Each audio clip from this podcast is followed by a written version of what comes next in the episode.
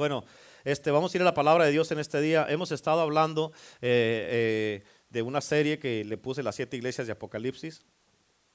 Y este, este, esta, casi normalmente, no, no soy mucho de predicar series, pero esta, esta serie es la más larga que he predicado porque obviamente son siete iglesias. Y este, este específico mensaje lo iba a dar en dos partes porque hay mucho que decir de esto. Pero el Señor hoy día en la mañana me viene temprano y a las 7 de la mañana me comprimió el mensaje, lo voy a dar en uno, pero me voy a tomar mi tiempo. Así es que, ¿estamos listos? Aleluya. Bueno, hoy día le toca a la iglesia de Teatira, en el día de hoy, y vamos a ir ahí a las notas. Eh, si trae su Biblia, este, o no sé si está ahí los versículos 18 al 23. Ok, dice la palabra de Dios, escribe al ángel de la iglesia en Teatira Fíjate quién escribe aquí. El Hijo de Dios, el que tiene ojos como llama de fuego y pies semejantes al bronce bruñido. Él es el que escribe esta carta. Amén. Y todo en la palabra de Dios, mírame acá, todo en la palabra de Dios tiene un significado, por eso es escrito. Todo es importante. La Biblia dice que toda jota y toda tilde es importante inspirada por el Espíritu de Dios. Amén. El versículo 19 dice, yo conozco tus obras y amor y fe y servicio y tu paciencia y que tus obras postreras son más que las primeras. Pero tengo unas pocas cosas contra ti, que toleras, a es, que toleras que esa mujer Jezabel, que se dice profetiza, enseñe y seduzca a mis siervos a fornicar y a comer cosas sacrificadas a los ídolos. Versículo 21. Y le he dado tiempo para que se arrepienta, pero no quiere arrepentirse de su fornicación. He aquí yo la arrojo en cama en gran tribulación y en gran tribulación a los que con ella adulteran, si no se arrepienten de las obras de ella. Versículo 23. Y a sus hijos heriré de muerte, y todas las iglesias sabrán que yo soy el que escudriña la mente y el corazón, y os daré a cada uno según vuestras obras. ¿Cuántos dicen amén? Padre, en el nombre de Jesús te pido que me ayudes a dar esta palabra y que sea tu Espíritu Santo, Señor, hablando en el día de hoy a través de mis labios. En el nombre de Cristo Jesús, Señor, te pido una protección en este servicio y en esta palabra y te pido que caiga en tierra fértil en el día de hoy, en el nombre de Jesús. Ok, esta carta es para la iglesia de Teatira y los destinatarios de, de, eh, esta carta son los creyentes de esta iglesia, obviamente. A diferencia de las ciudades que ya hemos estudiado, te voy a dar un trasfondo de lo que es de, de Teatira. Este, ah, la ciudad de Teatira se encontraba en, un valle en medio de dos ciudades. No tenía fortificaciones naturales, o sea, para que, ¿qué, es eso, pastor? No era una ciudad amurallada, ¿ok? No era una ciudad bonita. Si tú la veías de afuera, esta ciudad no, no era una ciudad bonita.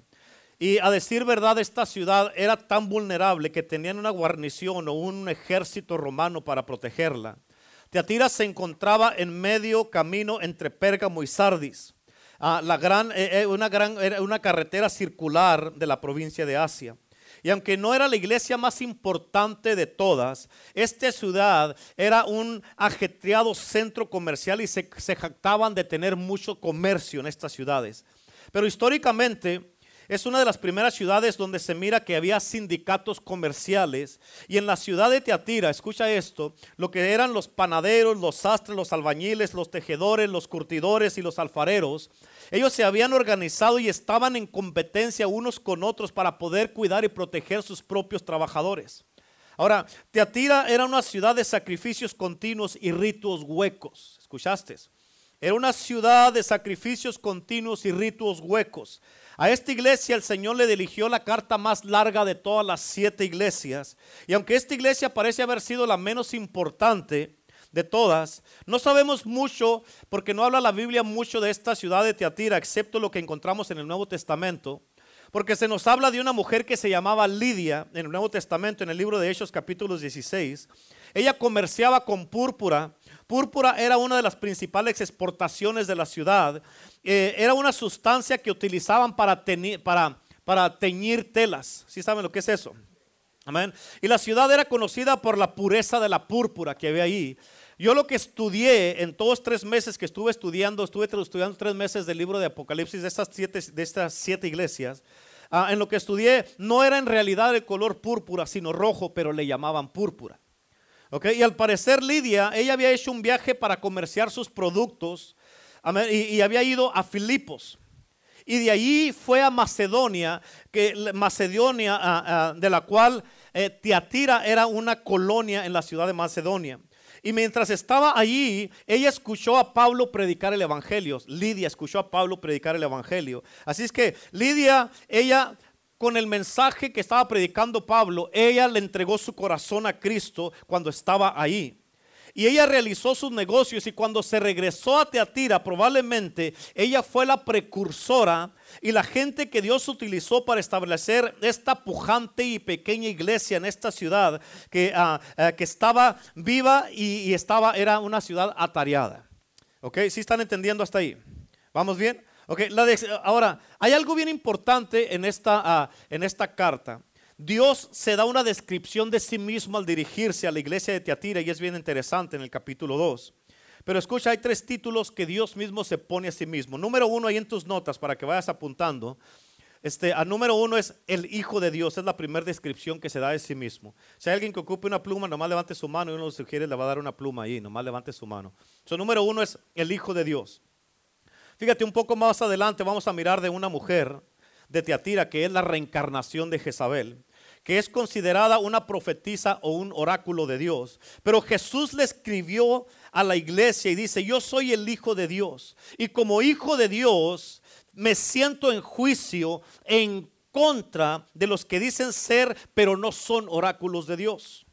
Amén. Otra descripción de Jesús aquí que se está dando él. Él se describe a sí mismo como número dos, como el que tiene ojos como llama de fuego. Escucha, no hay nada más penetrante que el fuego en llamas. Todo, todo cede o se rinde ante el fuego y se redite. El fuego quema todo y consume todo y derriba toda obstrucción que se encuentre enfrente del fuego. Y el fuego siempre se abre camino sin importar lo que haya enfrente. ¿Cuántos dicen amén? Y así son los ojos de Jesús. Escucha, porque Él mira a través de todo. Sus ojos atraviesan todas las máscaras y disfraces que nos podamos poner nosotros. Amén. Sus ojos pueden ver las cosas más ocultas de nuestra alma o de la alma de una persona. Y no hay escape de los ojos de Dios. Y así como, así, así como el Hijo de Dios es omnisciente, Él también es todopoderoso.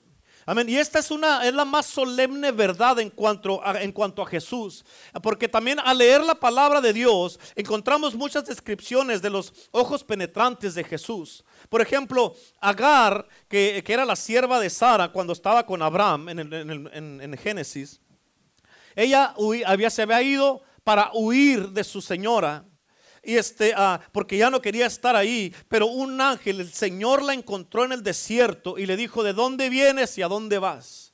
Le dijo, regrésate y sé sumisa a tu señora. Amén. Escucha, porque tienes que entender, eh, Agar, ella comprendió algo acerca de los ojos penetrantes de, del Señor. Y ella dijo en Génesis 16, 13, tú eres el Dios que me ve.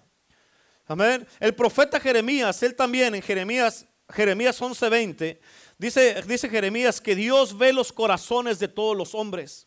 Los apóstoles del Nuevo Testamento, ellos reconocieron que los ojos de Jesús eran como llamas de fuego que penetran los corazones y la mente humana. Ellos cuando estaban orando, ellos decían, tú Señor conoces los corazones de todos. La, la expresión conoce los corazones es una traducción de una palabra griega que significa literalmente eso, ojos como llama de fuego.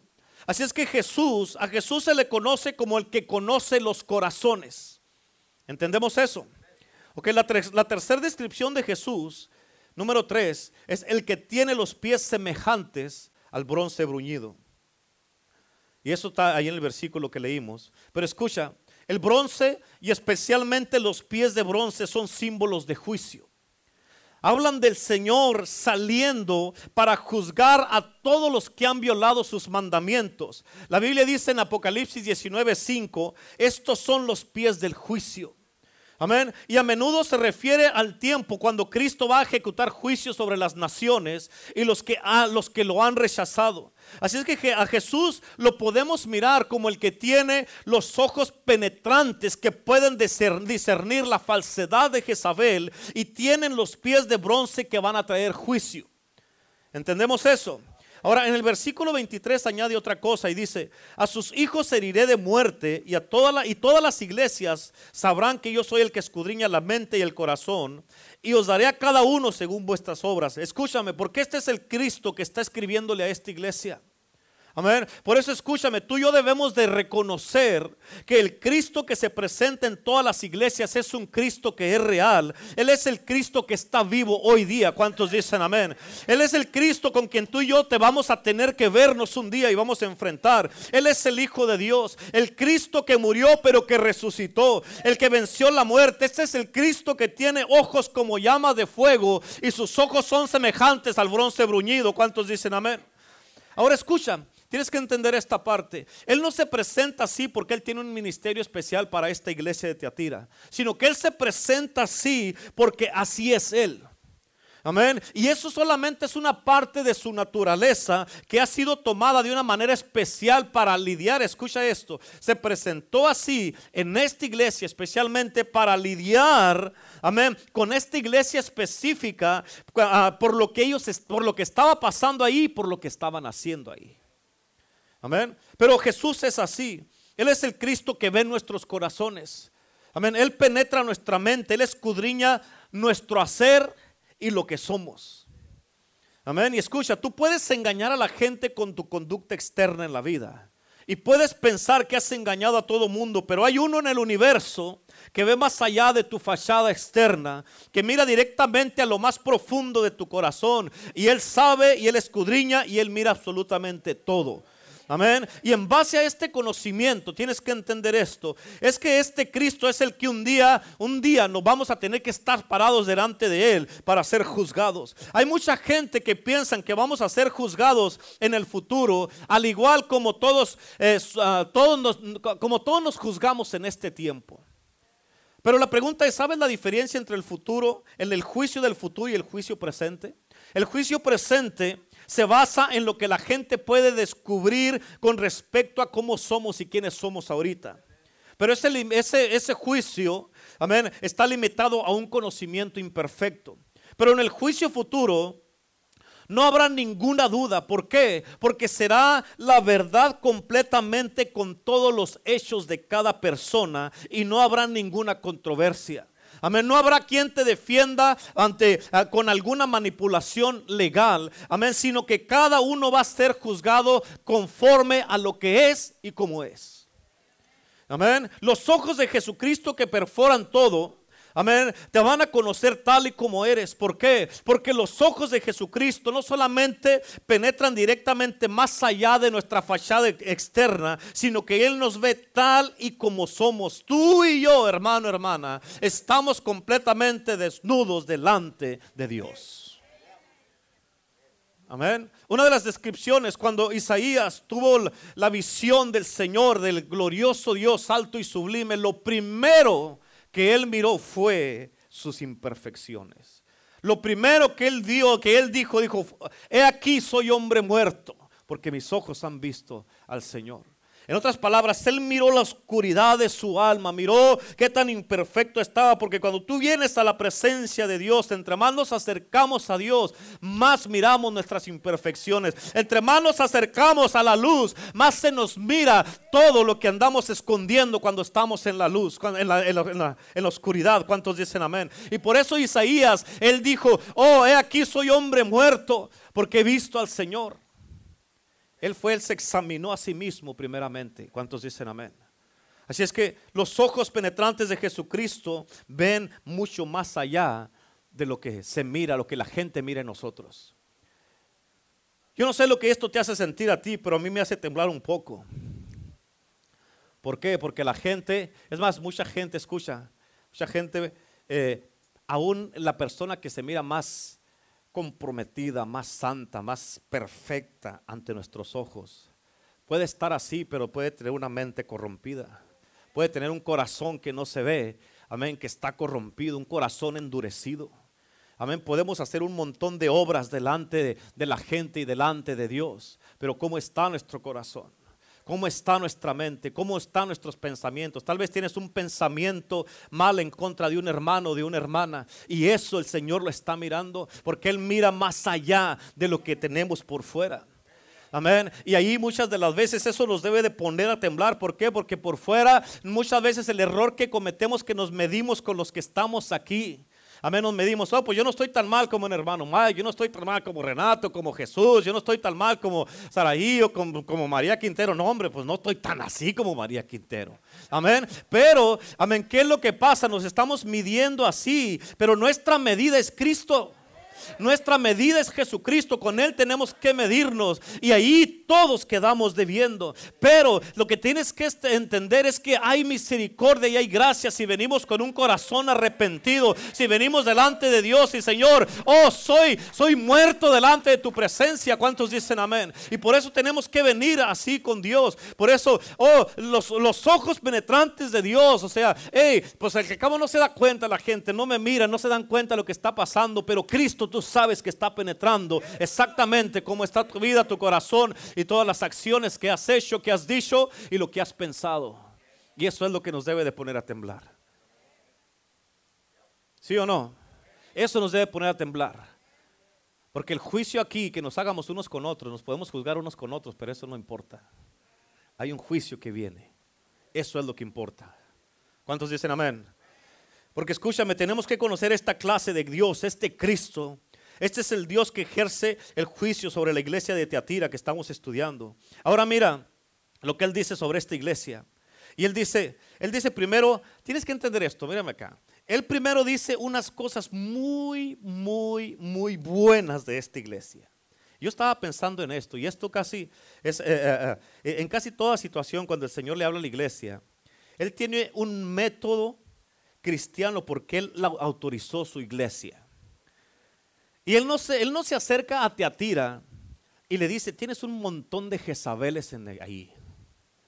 No, sino que él suaviza la verdad diciéndoles primero todas las cosas buenas que ellos están haciendo. Eso es algo bueno, porque uno siempre puede hallar algo bueno en cada persona que uno tiene que decirles algo, especialmente cuando se trata de alguna disciplina o corrección. Amén. Y es mejor siempre pensar en las cosas buenas que uno puede hallar y enumerarlas y enfocarte en eso pero también tienes que tratar con lo que está mal. ¿Sí?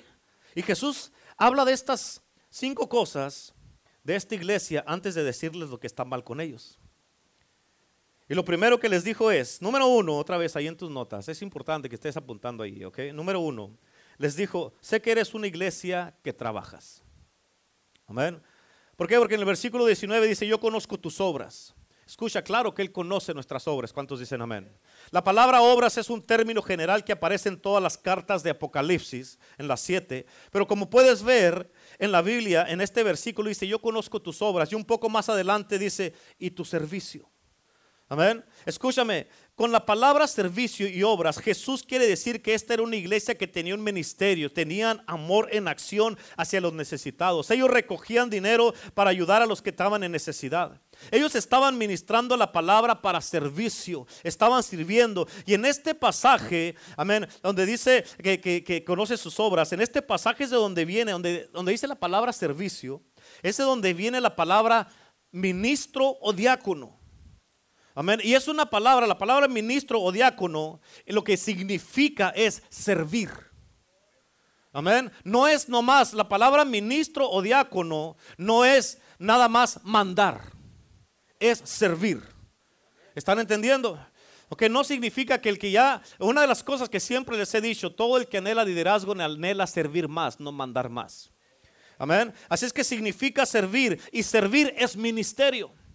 Amén. Y este era un ministerio colectivo para la iglesia local. Y este ministerio tenía que ver con un ministerio, ministerio que era tierno y tenía amor, que iba asociado con el ministerio, que iban, tenían mucho movimiento. Aún ayudaban a los que estaban fuera del cuerpo de Cristo. Ahora, Jesús les dice, te quiero decir algo, ustedes en Teatira tienen algo bueno, son una iglesia que trabaja, son una iglesia que ministra. Y luego les dijo, número dos, sé que eres una iglesia con amor. En otras palabras, escúchame, Él no nomás les dijo que eran una iglesia que trabajaban y que tenían obras y servían, sino les dijo, son una iglesia con amor. Y escucha, porque el amor eh, es el amor lo que Cristo ve en su iglesia, porque Dios es amor. Cristo vino aquí a su iglesia, vino bueno, al mundo y murió por amor a nosotros. Y es interesante que Jesucristo, el Cristo que anda entre las iglesias que estamos estudiando, Él fue el que le dijo a esta iglesia, eres una iglesia que tienes amor. Y, fíjate, con todas las faltas de esta iglesia que vamos a mirar ahorita más adelante, también tenían muchas cosas buenas. Y una de las cosas buenas es que el amor estaba a la cabeza en la lista de las virtudes de esta iglesia de Teatira. Es interesante que en la iglesia de Éfeso, la primera iglesia que miramos, si te acuerdas, ellos no aguantaban a los que eran falsos, Amén. Ni a nadie que se asomaba o que quisiera pervertir la pureza de la iglesia. Pero te recordarás que en Éfeso ellos habían perdido su primer amor. Amén. Pero la iglesia de Teatira, tienes que entender esto. Ellos sí tenían amor, pero no tenían discernimiento. Amén. Son dos cosas diferentes. Tenían amor, pero no tenían discernimiento. En otras palabras, una iglesia era bendecida de una manera y otra iglesia era bendecida de otra manera. La iglesia de Éfeso, su amor se había desvanecido y la iglesia de Teatira, ellos todavía conservaban el amor. Estaba vivo el amor y Jesús notó estas cosas buenas en las iglesias, todas las cosas buenas que, tenían y les dijo, les dijo, acuérdate lo que te dijo, estas iglesias, acuérdate de esto, ¿ok? Todas estas iglesias de las que estamos mirando no solamente representan las iglesias de hoy en este tiempo, sino que también a cada cristiano que, asiste a cada iglesia en este tiempo. ¿Por qué? Porque en cada iglesia hay gente de Éfeso que han perdido su primer amor. Amén. En cada iglesia hay creyentes de, de Esmirna, hay creyentes de Pérgamo y hay creyentes de Teatira. En cada iglesia de Sardis y de Filadelfia, las que vamos a ver más adelante. En otras palabras, cada iglesia tiene personas dentro de ellas que representan cada una de, cada una de estas iglesias que estamos estudiando. Y así como hay personas en la iglesia que nunca pensarían violar una doctrina, cueste lo que cueste, porque están bien este, afirmados a eso, también hay personas que están bien cerradas que uno, les, uno no les puede enseñar nada. ¿Sí? ¿A poco no es cierto? También hay personas que son bien cariñosas y tienen mucho amor y están dispuestos a hacer todo lo que uno les pida, pero no pueden distinguir entre lo bueno y lo malo. Amén. Y en realidad no les importa distinguir. Amén. Y Jesús les dice, hey, los dos están mal. Los dos están mal. ¿Cuántos dicen amén? Escucha cómo está Jesús pintando el cuadro de esta iglesia. Eres una iglesia que trabaja, eres una iglesia con amor. Y les dice número tres. Les dice, eres una iglesia leal. La palabra que Jesús usa aquí es la palabra fe, que significa fidelidad y lealtad. Eso lo estudié ahí, porque dice, y tu fe, ahí dice en el versículo, dice la fe. Pero esta palabra aquí significa leal y fidelidad. Los santos de Teatira, los cristianos, eran leales y confiables. Y escúchame, Dios sabe que tenemos todo tipo de gente en las iglesias. Muchos creyentes empiezan caminando bien en fuegos, están, aman a Dios, aman a Cristo, aman al pastor aunque les predique duro. Amén, los aman, lo aman. Amén, hasta me abrazan a veces. Amén, pero cuando surge la presión, se dan por vencidos luego, luego. ¿A poco no es cierto? Pero estos creyentes de Teatira, ellos eran leales. Era una, una, buena iglesia, era una iglesia trabajadora, una iglesia apasionada, tenían amor. Amén. Ahora, la otra cosa que Jesús les dijo, número cuatro, les dijo, eres una iglesia que tiene paciencia. Mm. Amén. Digan todos, hey. yeah, ish. En el versículo 19 dice, yo conozco tus obras y amor y fe y servicio y tu paciencia. Escúchame, aquí está hablando de la capacidad para mantenerse firme cuando todo alrededor de uno se estremece por una tormenta o por un ataque. Esto es lo que Cristo está diciendo aquí. La palabra paciencia, escucha, apúntalo. La palabra paciencia significa permanecer. ¿Amén? En otras palabras, quiere decir poder mantenerte firme cuando la presión aumenta. En otras palabras, cuando uno está bajo presión no te das por vencido ni te rindes. Así como los creyentes de Esmirna, si se acuerdan de esa iglesia que estudiamos, no se rinden, ¿por qué? Porque, están, eh, porque estaban siendo perseguidos. Ellos no se, no se rendían. ¿Y por qué? Porque tenían paciencia. Ahora, la iglesia de Teatira tenía esa reputación también. Y es una de las cosas que Cristo aprueba. ¿Cuántos dicen amén? Pero nota esto, otra característica que es más interesante de esta iglesia, número 5 les dijo, eres una iglesia que progresas, maduras y creces. Amén. Tienes que entender esto porque la parte final del versículo 19 dice esta parte, dice, dice así. Dice, y que tus obras postreras son más que las primeras. Esto significa que esta iglesia era una iglesia que estaba madurando, estaba progresando y estaba creciendo. Amén. Y Jesús le dice, las cosas que estás haciendo ahorita son mejores que las que, hacías antes. Amén, porque dice, las obras postreras son más que las primeras. En otras palabras, lo que estás haciendo ahorita es más que lo que hacías cuando recién empezaste. Eso es lo que le está diciendo. Le dice, estás progresando en la fe, estás madurando en la fe, estás creciendo y eso es muy bueno. Amén, tienes muchas más obras, estás trabajando más. Obvio, estaban creciendo en su lealtad, en su amor y en su paciencia. En otras palabras, son una iglesia madura. Amén, ellos, escucha, tenían un ministerio humilde. Amén. O sea, tenían un ministerio por el cual no tenían nada de qué avergonzarse hasta ahorita. ¿Cuántos dicen amén? Esas son todas las cosas buenas que podemos ver en esta iglesia. La descripción de Jesús y las cosas buenas que estaban haciendo. Esa descripción de Jesús nos aplica a ti y a mí. Las cosas buenas que estaba haciendo esta iglesia nos aplican a nosotros porque también hacemos obras. Amén. Pero vamos a mirar algo importante. De aquí en adelante, y el resto de la carta va a hablar de lo que Jesús, de lo que, eh, eh, va a hablar Jesús de lo que anda mal entre ellos. Y escucha, porque algo andaba seriamente mal en esta iglesia. Y vamos a mirar aquí, fíjate la denuncia de la iglesia. Fíjate cómo dice en el versículo 20. Dice, pero, ya, mírame acá. Mírame acá. Esto es como cuando alguien te dice, hiciste un excelente trabajo, pero necesito hablar contigo. Amén.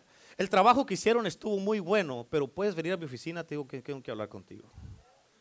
Amén. Y porque tú eres bueno, eres trabajador, eres leal, tienes fe, eres real, eres cariñoso, pero ese pero te deja sin respirar por un tiempo hasta que sabes lo que te quieren decir. ¿A poco no es cierto? ¿Verdad que sí? A yo me acuerdo cuando mi papá nos decía a nosotros, no era un pero, nos decía, te tengo un pollito, ese era un pero para nosotros. No, hombre, ya nos andábamos todo el día porque sabíamos que el pollito significaba cinto. Amén. Pero escucha, tienes que entender eso. Porque lo que Jesús le dijo a esta iglesia fue, versículo 20, otra vez ahí. Le dijo, pero tengo unas pocas cosas contra ti, que toleras a esa mujer Jezabel que se dice profetiza que enseña y seduzca a mis siervos a fornicar y a comer cosas santificadas a los ídolos. Escúchame, en este hermoso cuerpo de la iglesia de Teatira había un cáncer. En este hermoso huerto que Dios había creado y plantado en Teatira habían empezado a crecer hierbas malas. Teatira, como puedes ver, tenía todo lo que Dios quería que ellos tuvieran, excepto una cosa básica, ellos no tenían santidad. Cristo quería que esta fuera una iglesia santa. Ellos eran una iglesia con amor, eran leales, eran firmes, eran fieles, eran trabajadores y eran todo lo demás. Pero habían permitido que el pecado, el mal y la inmoralidad entraran en sus filas. Amén. Y el Señor con sus ojos penetrantes vio a través de todas las buenas características que tenían y fue derecho al corazón del problema de la iglesia. Amén. E, Éfeso, como te recordarás, no podían soportar el mal. Éfeso expulsó a los que habían llegado, que se decían ser, apóstoles y no lo eran, pero Éfeso no tenía amor. Ahora, Teatira sí tenía amor, pero toleraban en medio de ella a una mujer perversa que se decía que era una profetisa y a Jesús no le gustó esto. Amén. Escucha, el diablo, si el diablo no puede conquistar la iglesia mediante la presión o la, aplicación política como lo trató de hacer en Esmirna con los romanos cuando vinieron, tienes que entender, si el diablo no puede arruinar una iglesia mediante la propagación de herejías, de, ah, calumnias, ah, de, levantar falsos, de tratar de dividir la iglesia, él va a tratar por medio del mal moral. Y esa fue la estrategia del dragón para esta iglesia. Él trató de introducir el mal en la iglesia mediante una mujer que enseñaba en la iglesia que la inmoralidad era aceptable. Escúchame, es importante saber un poco del trasfondo de esta mujer Jezabel. ¿Quién era esta mujer? Jezabel no es un término de elogio. Estoy seguro que para el rey Acab, cuando la conoció, el nombre de Jezabel pudo haberle parecido algo hermoso. Puede que puede haber habido muchas mujeres en aquel entonces que, que se llamaban Jezabel. Algunas personas pueden haberle puesto Jezabel a alguna de sus hijas, pero después de terminar su obra, tienes que entender esto. Después de terminar su obra, Jezabel, ella hizo con su nombre lo que Judas hizo con el suyo, traicionó a Dios. Ahora, a nadie le, puede, le pone Jezabel por, por nombre a nadie. ¿Cuántos conocen una mujer que se llama Jezabel? No, ¿verdad? Tal vez, o eh, eh, tal vez hay personas que actúan como Jezabel, pero no se llaman Jezabel. Amén. Jezabel fue una mujer del Antiguo Testamento que, que fue esposa del rey Acab, uno de los reyes más perversos de Israel. El padre de Acab, el rey de Israel, su nombre, él, se llamaba Ebaal, que fue sacerdote de Astarte. Y este, el padre de Acab, él subió al trono asesinando al que era antes de él para él poder subir al trono. Y Astarte o Astarot, que es lo mismo, Astarot, es otro nombre de la misma diosa, era la equivalente fenicia de la diosa romana que se llamaba Venus. Ahora, escucha, bajo, bajo la religión se divorció de la moralidad. Y la inmoralidad sexual era en realidad la parte, principal del culto de la religión de, Jezabel. Obviamente Acab estaba fuera de la voluntad de Dios. Él nunca debió haberse casado con esta mujer Jezabel, pero al casarse con ella estaba violando todo principio que Dios le había dado. Él no debió haberse casado con una mujer extranjera o pagana. Y eso es lo que era Jezabel. Pero cuando el rey Acab se casó con Jezabel, ella trajo con ella toda religión perversa a Israel. Y ella persuadió a su esposo, al rey Acab, para que construyera un templo, un altar para Astarot ahí mismo en Samaria. Ahora escucha, Jezabel, ella tenía 850 profetas a su servicio de este culto inmoral y sistemáticamente recorrió a todo Israel tratando de matar a todos los profetas de, Jehová que pudo hallar el rey. Y Jesús se refirió a sus caminos como fornicaciones y hechicerías. Y su esposo, escucha, el esposo de Jezabel, el rey Acab, él no tenía la convicción, él no tenía las agallas ni la valentía para detener a su propia esposa, Jezabel. Amén. Él no sabía qué hacer con su esposa. Pero escúchame, tienes que entender esta parte. Porque este, este espíritu de esta Jezabel, el blanco principal es la cabeza. Amén. Ella le tira a lo alto. Ella quiere estar en lo más alto. ¿Cuántos dicen amén? Por eso ni su propio esposo pudo con ella. Amén. Escucha, porque ese espíritu de Jezabel está activo en estos tiempos todavía. Se manifiesta, no es un espíritu que se mueve en las mujeres nomás, es un espíritu. Ese espíritu no es una persona, es un espíritu. Y los espíritus se mueven en hombres y mujeres. Y este espíritu de Jezabel se mueve en los hombres y se mueve en las mujeres. Amén, se manifiesta. Este espíritu de Jezabel está activo en el gobierno, en las casas, en las iglesias, en los matrimonios, en, en, el Estado. Está activo en las naciones. ¿Cuántos dicen amén? En muchos lugares. Y fíjate, tienes que entender esto. Y esto está sucediendo en muchas iglesias, especialmente las iglesias que todavía creemos en la Biblia, que creemos en la palabra de Dios, que creemos en la revelación de Cristo, que creemos en la sangre de Cristo, en las iglesias que creemos lo profético, lo sobrenatural, en el Espíritu Santo, la oración de intercesión y los que defendemos la verdad y nos afirmamos a la verdad. Ese espíritu se mueve bien sutilmente porque quiere parar la unción del Espíritu de Dios, quiere parar el movimiento del Espíritu Santo. Quiere parar y matar la obra de Cristo. Amén. ¿Estás entendiendo? Ok, escucha esto porque voy a, poner algo aquí que es bien importante seguir con esto.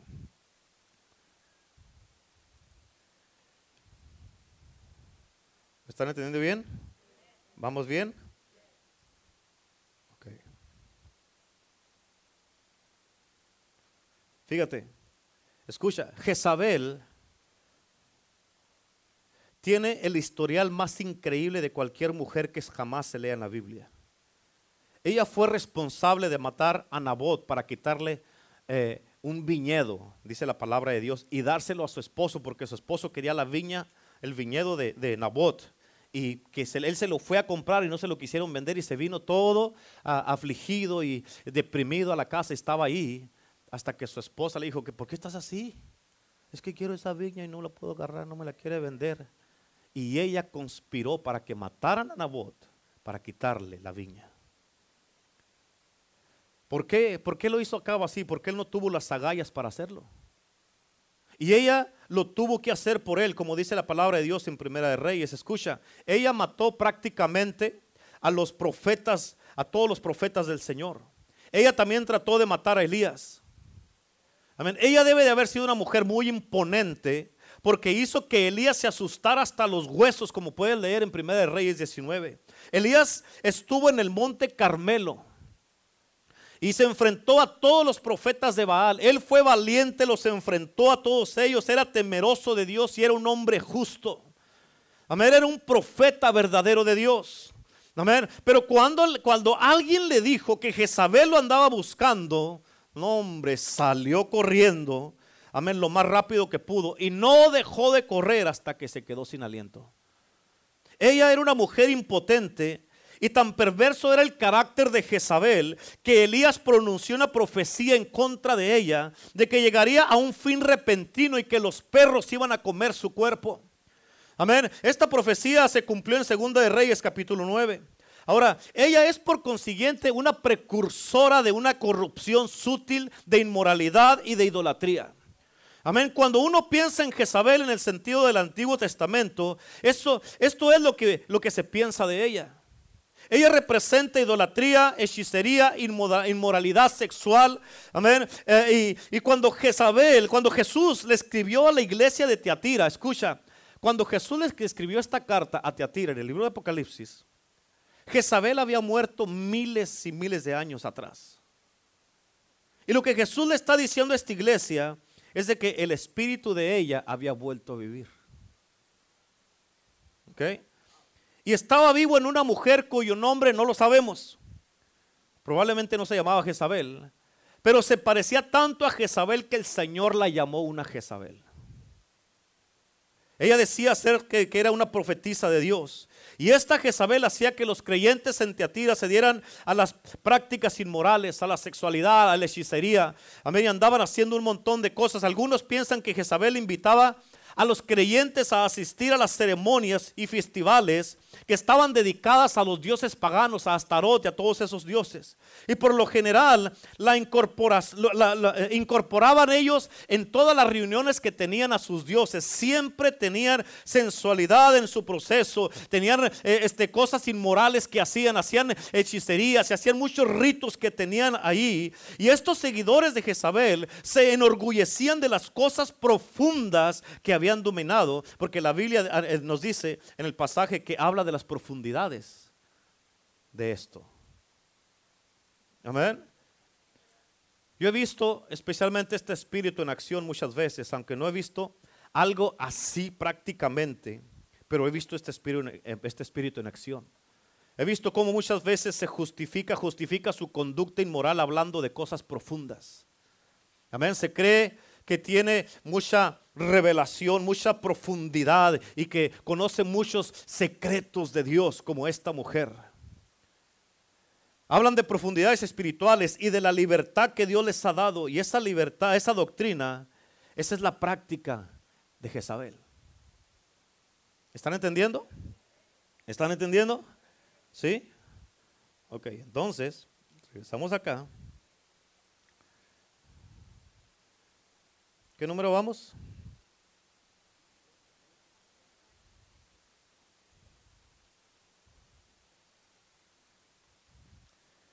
Escúchame, bien importante. Pon mucha atención a las actividades de Jezabel. Para que sepas, para que tú las sepas, tienes que aprenderlas. Y para que no las practiques. Y si las estás haciendo de una manera o de otra, las pares de hacer. ¿Sí? ¿Entendieron lo que dije? ¿Todos? ¿Sí? Y lo que tienes que entender de este espíritu, escucha, es que este espíritu le encanta la manipulación. Este espíritu le encanta controlar. Este espíritu le encanta la seducción. Amén. ¿Están apuntando? A este espíritu no le gusta estar bajo autoridad.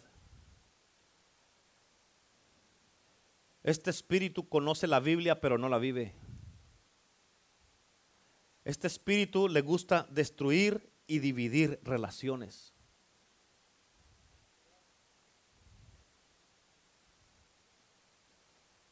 A este espíritu le encanta sembrar discordia solo para alimentar su agenda maligna que tiene.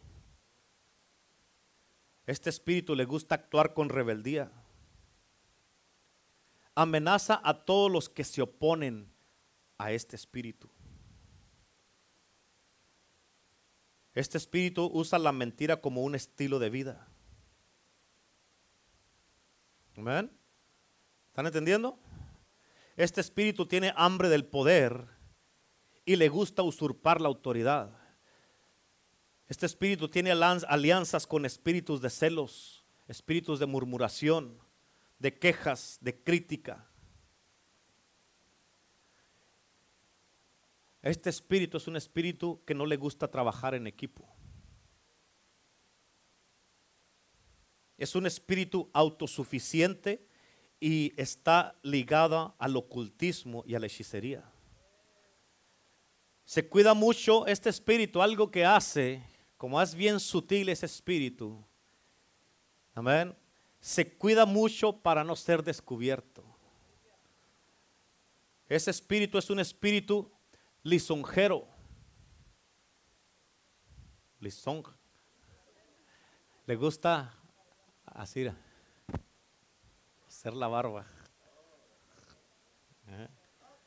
Amén. Barbera. barbera, pero no corta pelo. Amén. Es lo que es la lisonja. Andar barbeando, andar, eh, eh, como digamos, está enfrente, está enfrente de una persona y habla muy bien de la persona.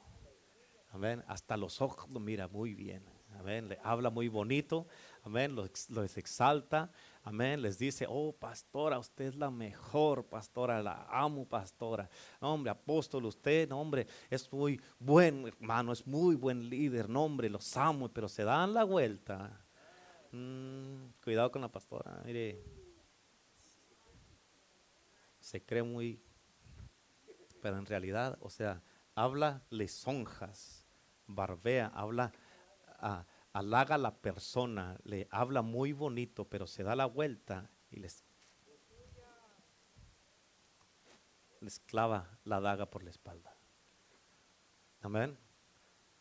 Por eso te dije, ten cuidado de que si en alguna manera estás practicando aún eso, eso es el espíritu de Jezabel. Y tú puedes estar haciéndolo. No, yo no me estoy diciendo la verdad, pero esa verdad te está haciendo que te muevas en un espíritu demoníaco de Jezabel. Amén. Su aparte de lisonjera, es chismosa, pero tiene apariencia de piedad. Amén.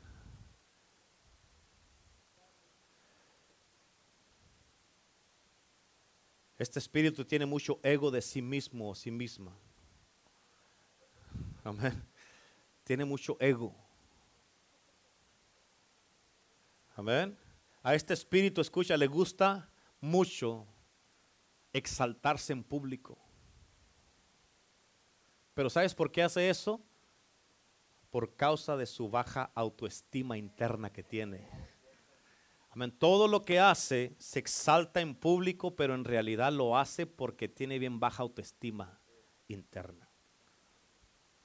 ¿Estamos entendiendo? Este espíritu se siente siempre amenazado cuando mira que fluyen los dones de revelación en una persona llena y ungida del Espíritu Santo. Amén. Siempre se siente amenazada. ¿Por qué? Porque siente que le están quitando la atención y que ella ya no es el centro de atención. Hay personas, a mí me ha tocado ir a iglesias donde está, eh, una vez estaba en una iglesia y estaba una mujer tratando que se muy ungida, muy, según pues, muy bien acá y andaba temblando y hablando y en lenguas y haciendo cosas así y le hacía y todo eso. Y el Espíritu Santo me dijo, tiene espíritu de Jezabel. No la dejes que agarre la atención que le pertenece al Espíritu Santo. Amén. ¿Están entendiendo? El, blanco de este espíritu de Jezabel son los hombres y las mujeres, la autoridad, porque siempre quiere estar al frente y quiere estar, siempre, siempre quiere estar en lo más alto. Mírenme a mí, nótenme a mí. ¿Ven? Siempre quiere hacer eso. Y siempre tiene problemas de someterse a la autoridad. Es un espíritu. ¿Cuántos dicen amén?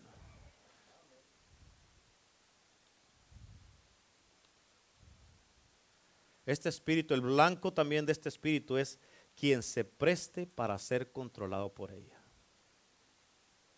Amén. O sea, este se mueve en hombres y mujeres. Y esto es lo que estaba tratando el Señor Jesucristo con esta iglesia. Digo, tienes todas estas cosas buenas, me trabajan un montón y me gusta eso.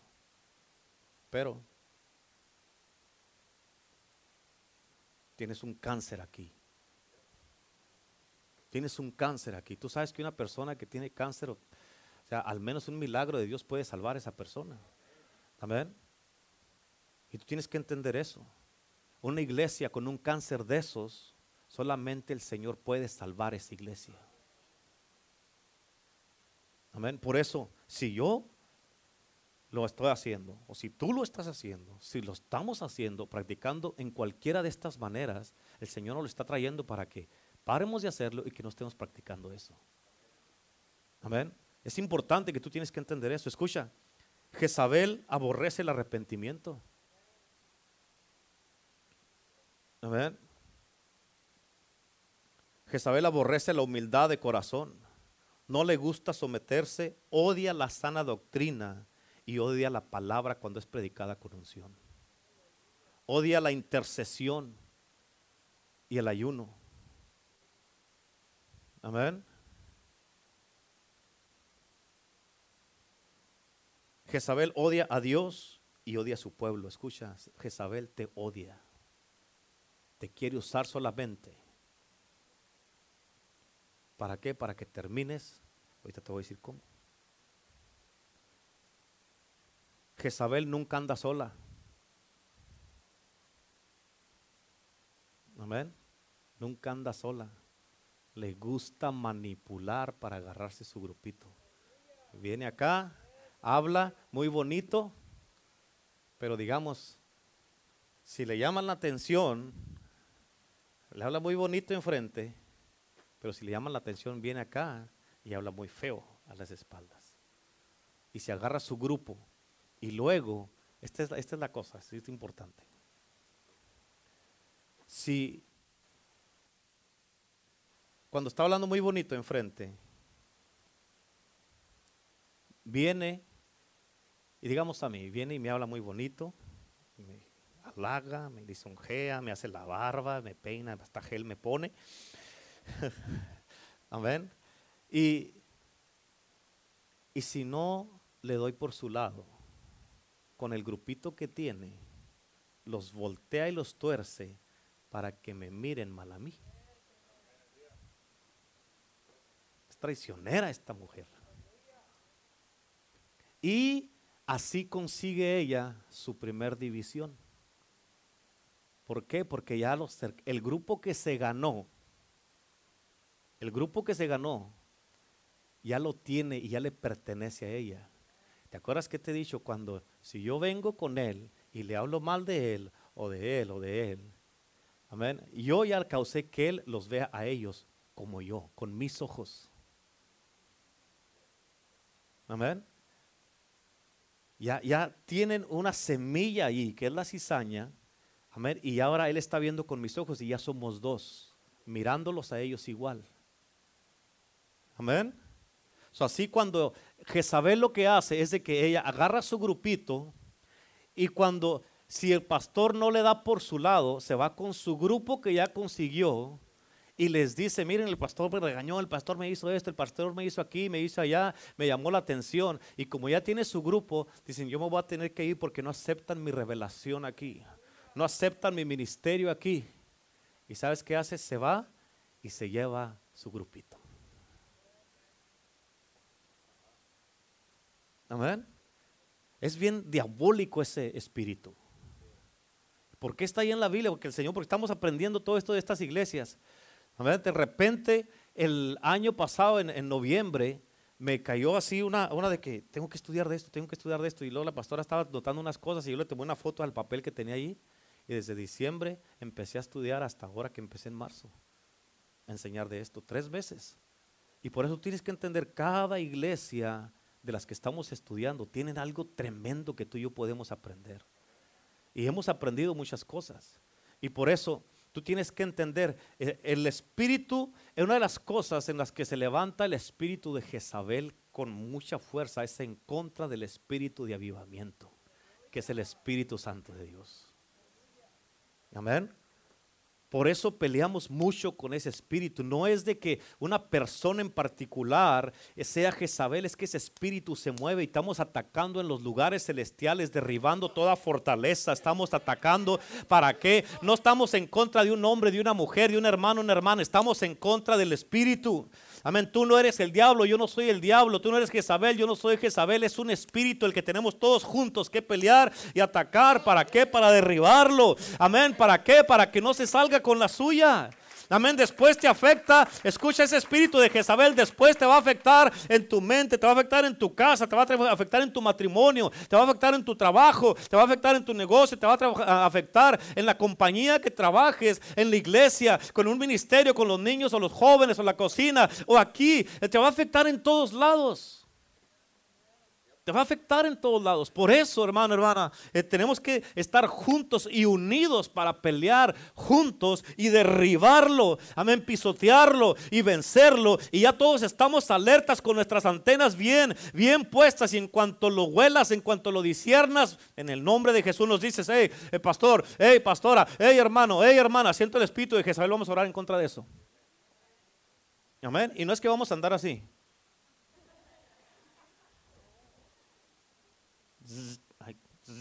Por aquí anda, por aquí anda.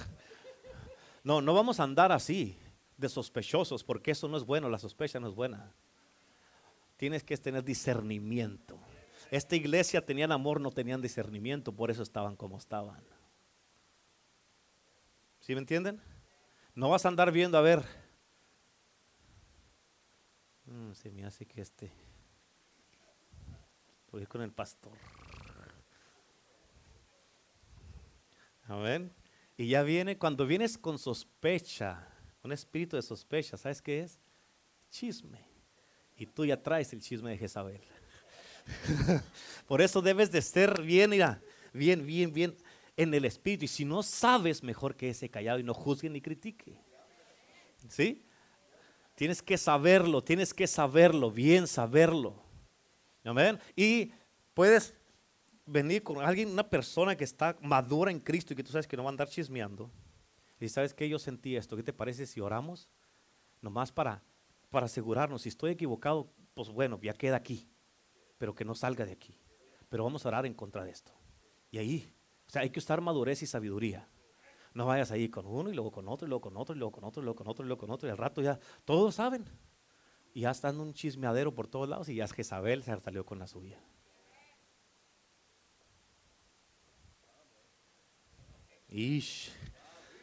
Amén. Así es que nunca anda sola. Jezabel tiene muchos aliados.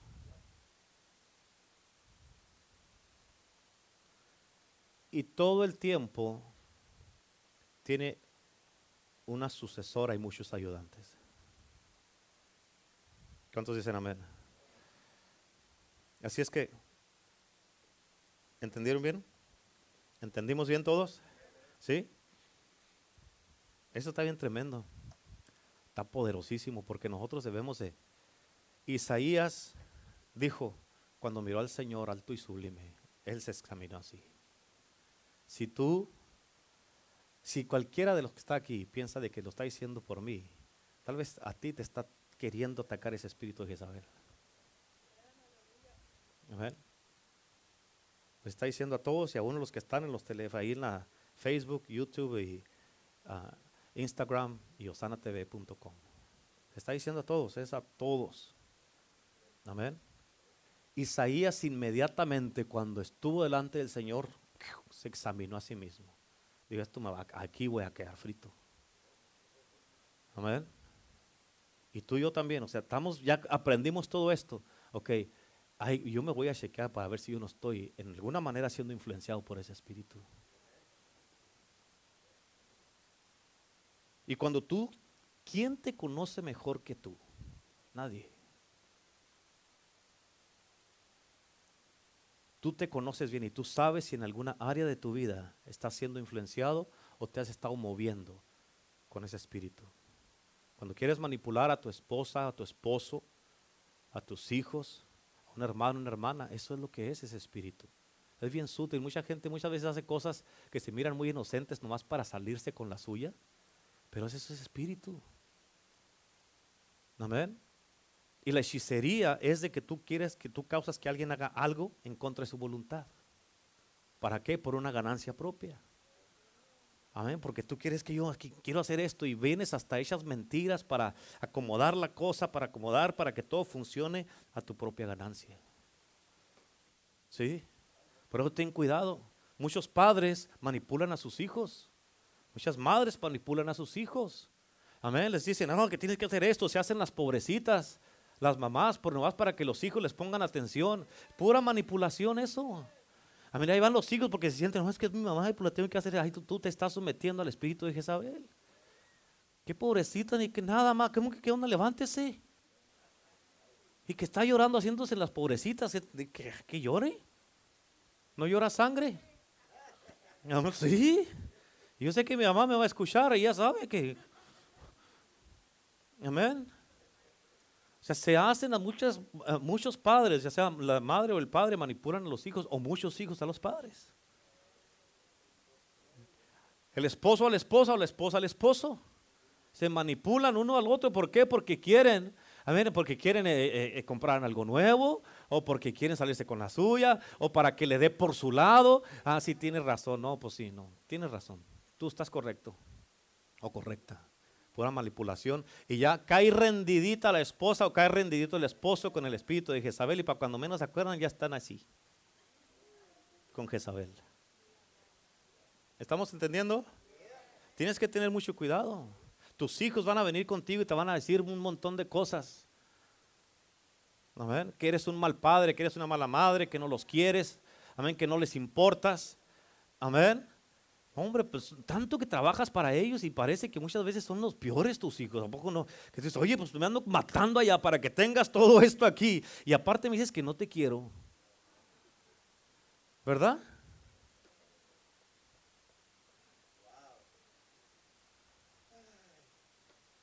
Y te reclaman o te dicen cosas. O los padres a los hijos.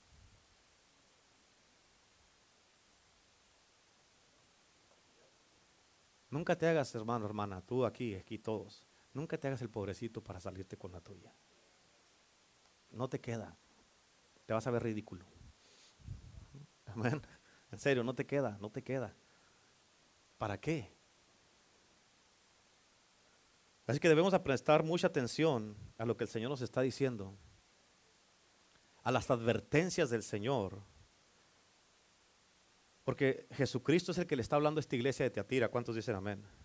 Y tenemos que pedirle a Dios que nos mantenga lejos, que nos mantenga como lejos, lejos, lejos. Dígale que está a su lado, lejos. Dígale lejos. Far, dígale far. que nos mantenga lejos de, de, ese lugar para no caer en lo mismo que cayó Jezabel. Bueno, que cayó esta iglesia, perdón. Porque escucha lo que Jesús le dice a esta iglesia versículo 21 al 23. Fíjate lo que dice. Y le he dado tiempo para que se arrepienta, pero no quiere arrepentirse de su fornicación. He aquí yo la arrojo en cama y en gran tribulación a los que con ella adulteran, si no se arrepienten de las obras de ella. Mírame acá. O sea, si uno sigue practicando todas esas obras y no se arrepiente uno, lo que dice aquí es de que la arrojo en cama en gran tribulación. A los que adulteran con ella. En otras palabras, empiezas a, dejarte manipular y a moverte con ese espíritu de Jezabel, ya estás adulterando con ella. La fornicación de la que habla aquí es toda, tú confiesas que alabas y adoras a Cristo. Y es cuando tú empiezas a alabar o a exaltar, ya sea a un hombre, a una mujer, a tu esposo, a tu esposa, a tus hijos, a tu papá, a tu mamá, el dinero, tus pensamientos, tus emociones, tu manera de ser, tu carácter, y tus ideales, tu ideología y todo eso lo empiezas a exaltar más y con eso tú estás fornicando. Porque esto es más importante que Jesús. Ya estás fornicando con todas estas cosas. ¿Ven? Y tú tienes que entender eso, porque dice, hey, yo lo voy a arrojar en cama, en gran tribulación a los que con ella adulteran. Si no se arrepienten de las obras de ella. Escucha, porque también el versículo 23, o sea, hasta los hijos la van a, la van a llevar. Dice, a sus hijos heriré de muerte. O sea, no nos conviene ni a mí, ni a ti, ni a nosotros como iglesia meternos con ese espíritu porque nuestros hijos las van a pagar. Amén. Nuestros hijos las van a pagar. ¿Por qué? ¿Por culpa de uno? No tiene, no tiene, o sea, ¿para qué? ¿Para qué andamos batallando con eso? y a sus hijos heriré de muerte. Y todas las iglesias, imagínate, todas las iglesias, imagínate que aquí en el valle de Cochela, que iba a pasar esto aquí. Imagínate todas las iglesias del valle de Cochela que se den cuenta que Dios es el que escudriña la mente y el corazón y os daré a cada uno según vuestras obras. Imagínate que llegue a pasar eso aquí y que todos se digan, ¿por qué pasó eso ahí? ¿Qué pasó? Porque no quisieron dejar de estar, no se quisieron desligar y dejar de tener alianzas con el espíritu de Jezabel. ¿Sí?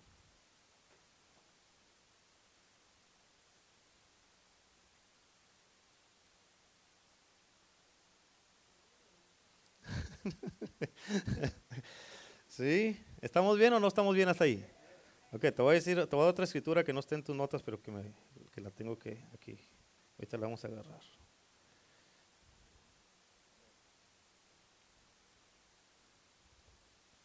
Vaya en su Biblia, segunda de Crónicas.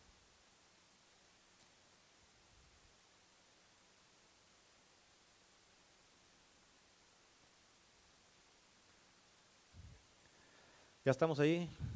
Segunda Crónicas capítulo 7, del 14 en adelante, te voy a decir hasta dónde terminamos, pero escucha.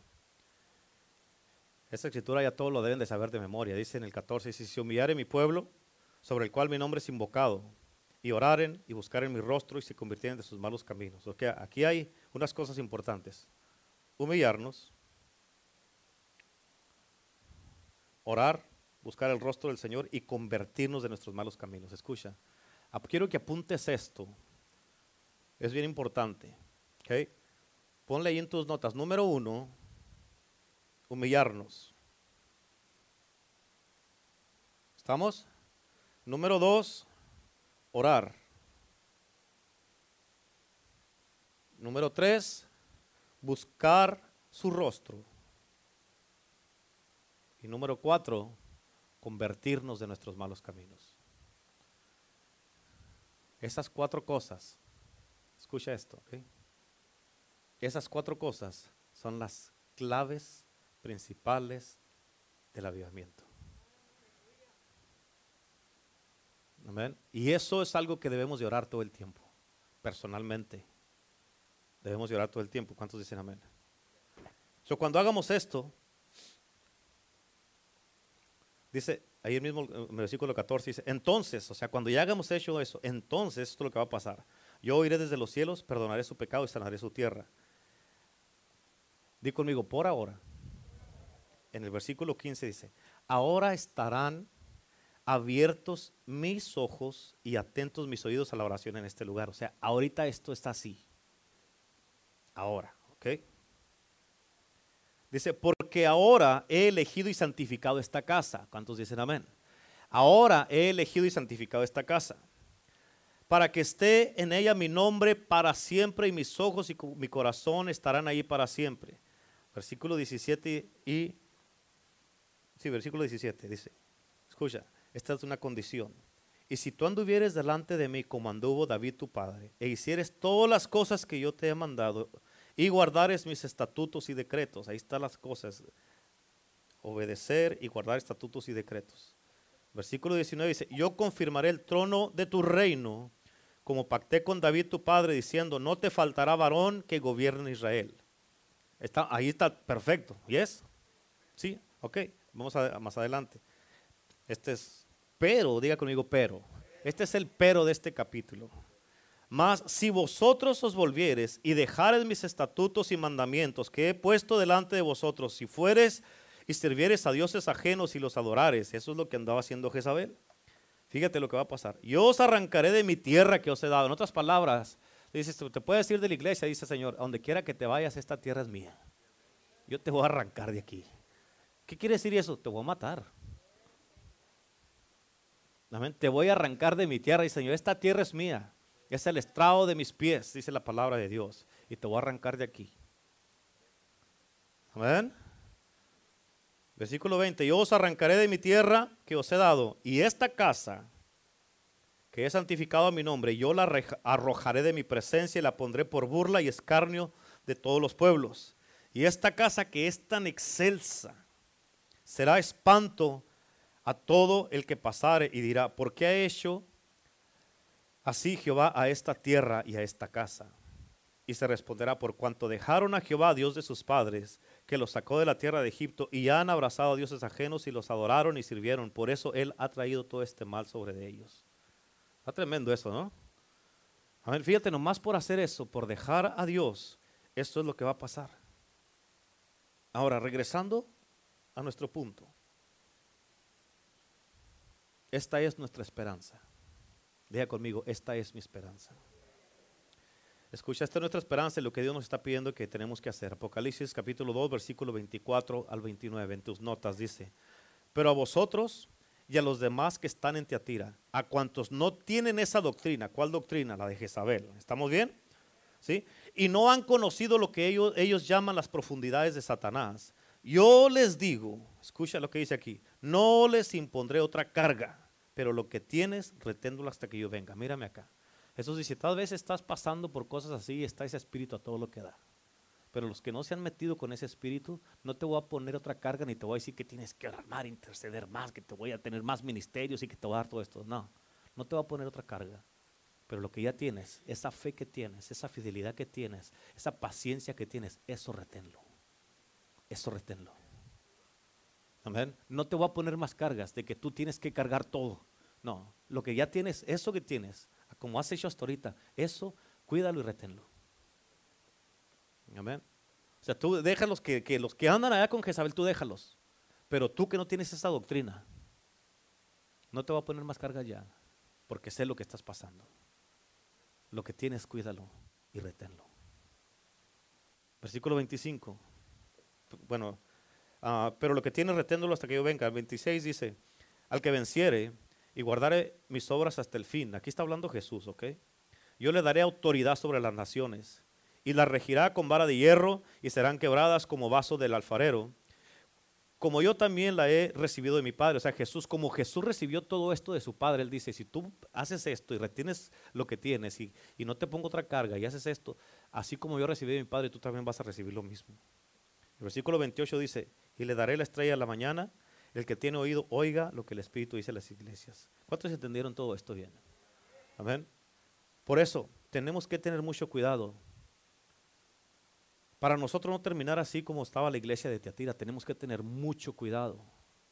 Tenemos que cuidarnos mucho. ¿Cuántos dicen amén?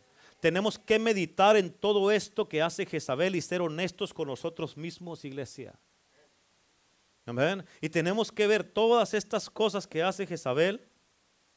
Amén. Todo lo que, las prácticas y los hechos. Y nosotros mismos tenemos que ser honestos y decir, ¿en qué áreas de mi vida yo he tenido o le he dado cabida a Jezabel? mi mente, mi corazón, mi alma, mi espíritu, mi cuerpo, mis pensamientos, mi manera como hago las cosas, en qué área de mi vida yo le he dado permiso a Jezabel, en mi casa, en mi matrimonio, mi trabajo, mi carácter, mi manera de ser, mi manera de pensar, en mi familia, con mis hijos, con mis padres, en el trabajo, donde quiera que estás. Así es que con todo lo que ya te dije hasta ahorita, yo sé que todos, todos, todos, de una manera o de otra, nos podemos identificar con cada una de las iglesias que hemos mirado y con la, con la de hoy.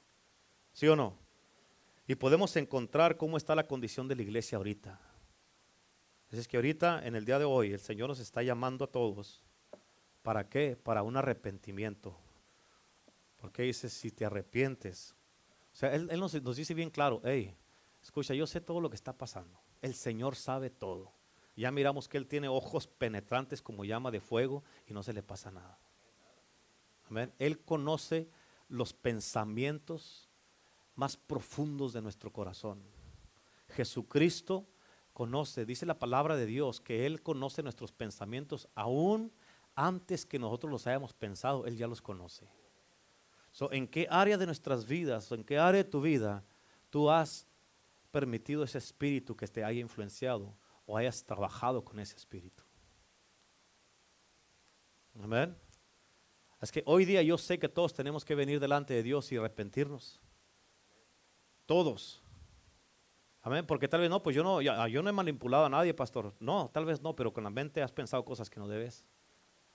O con ah, tus eh, actitudes has controlado la atmósfera o, la gente o, o, cosas que has hecho en tu vida. Tal vez miras pornografía o, estás teniendo fornicación o, estás cometiendo pecados escondidos que nadie sabe. Pero el Señor hoy día quiere traer libertad y poner una protección sobre su iglesia para que ese espíritu de Jezabel ya no se vuelva a meter. ¿Cuántos quieren eso? ¿Cuántos queremos orar todos juntos y decir, sabes que la verdad que yo no lo había mirado de esa manera y ese espíritu, la verdad es bien peligroso, es bien sutil y, es, y la verdad para cuando menos se acuerda uno, ya está ese espíritu a todo lo que da. Amén. Y ponte a pensar, fíjate acá, todos no, ya están todos ahí guardando, haciendo y todo como si, fíjense, a ver, ponte a pensar y, haz una meditación personal como Isaías. Cuando estuvo delante del Señor hizo así. Ponte a pensar tú, porque esto escucha. La salvación, siempre es de acordarte, esto es personal. ¿Ok? Es personal. Y tú debes de, decir, ¿sabe qué, Señor? Yo me vengo a poner yo a cuentas delante de ti. Si tu esposo no quiere o si tu esposa no quiere, tú debes de ponerte firme y bien delante de Dios. Cuando estés delante de Dios no va a estar, yo no va a estar la pastora conmigo. No van a estar ustedes conmigo. Yo como tu pastor no voy a estar contigo. Cada uno vamos a estar solos, parados delante de Dios. Amén. Y tenemos que entender en el día de hoy lo que el Señor nos está diciendo. Y tú examínate a ti mismo. Dice la palabra de Dios en el libro de Corintios, dice, no sea que ya estemos descalificados y ni cuenta nos damos. Amén. Así es que en tu casa, tal vez en tu casa, escucha, algunos tienen que llegar y hacer y, orar por su casa y limpiar su casa espiritualmente. Orar por su casa, clamar la sangre de Cristo en su casa, ungir su casa.